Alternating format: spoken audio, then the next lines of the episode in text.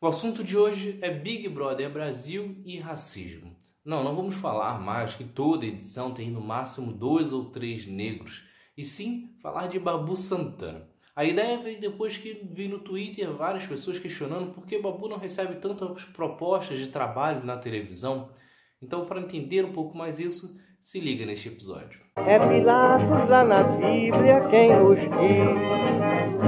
E também faleceu por ter pescoço o infeliz autor da guilhotina de Paris. Com relatos de ser gente boa e um excelente profissional, Babu Santana tem 40 anos e chegou ao auge da sua carreira em 2014, quando interpretou Timaya e chegou a receber diversos prêmios, incluindo o Grande Prêmio do Cinema Brasileiro. No entanto, mesmo tendo ido muito bem e sendo bastante elogiado, Babu Santana não conseguiu mais do que convites para papéis secundários ou então participações rápidas. Foi assim Malhação, Mr. Brown, Novo Mundo e mais recentemente Carcereiros. Todos eles, inclusive, com remunerações muito baixas e que provavelmente contribuíram e muito para que ele aceitasse fazer parte do reality show. Só que o caso de Babu Santana não é exceção, é regra.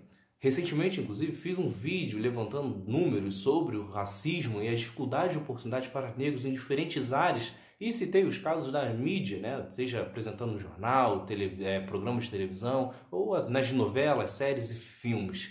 No entanto, fui rebatido nas redes sociais lembrando casos de Thaís Araújo e Lázaro Ramos. Só que Lázaro Ramos e Thaís Araújo são sem dúvida os dois grandes nomes desta geração. Os dois têm 41 anos.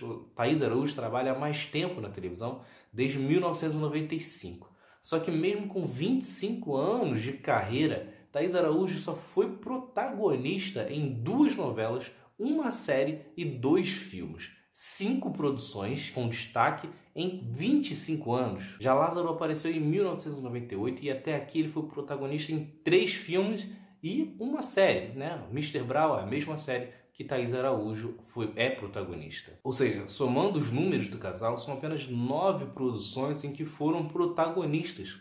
Pense você em alguns atores e atrizes brancos, quantas vezes vocês já ouviram como protagonistas de novelas e filmes. E isso se torna ainda mais absurdo porque, como eu falei, estamos se referindo a dois grandes nomes desta geração. Os dois, somados talvez apenas a Camila Pitanga, são os únicos que são chamados para papéis principais. Nomes, por exemplo, como Ailton Graça, Zezé Mota, Milton Gonçalves, sempre receberam papéis secundários e demoraram muito mais tempo para receberem novas propostas do que atores brancos. Segundo o professor de Ciências Políticas da UERJ, João Félix Júnior, apenas 8,8% dos atores de novela são negros, o que demonstra não só o pouco espaço, mas a dificuldade de quem está lá conseguir novas oportunidades. Isso sem falar nas repetidas vezes em que são chamados para os papéis de sempre, como empregada doméstica, motorista, bandido ou servindo apenas para o alívio cômico da trama. Voltando ao caso de Lázaro Ramos e Thaís Araújo novamente, em todas as produções que eles foram protagonistas, eles interpretavam personagens que eram pobres. A única exceção é Mr. Brown, que mostra já eles na fase rica, conquistando sucesso através da música. E o debate é importante tanto para buscar mais espaço para os negros na televisão, como melhores remunerações, mas também para que crianças negras se sintam representadas na televisão e entendam que podem ocupar esse espaço também. Para finalizar, recomendo o documentário Cidade de Deus 10 anos, que é uma das poucas produções que contavam com muitos atores negros. No entanto, com o passar dos anos, mostrou que pouquíssimos dali tiveram sequer mais uma oportunidade de trabalho.